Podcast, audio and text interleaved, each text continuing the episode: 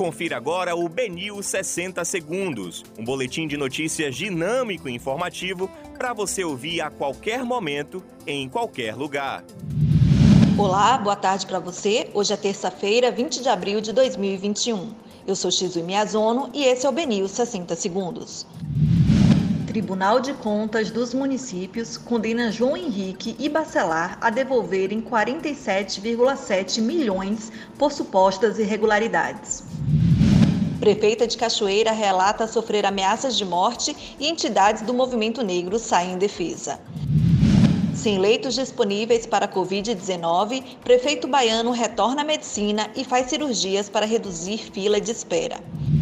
Polícia Militar da Bahia vai implementar projetos de avaliação psicológica preventiva para evitar surtos. Suspeito de envolvimento em triplo homicídio na praia de Jaguaribe é morto em confronto com a polícia. Terceiro maior campeão estadual, Ipiranga anuncia que não participará da Série B do Baiano. Esses são os destaques do BNews 60 Segundos. Para mais informações, acesse o.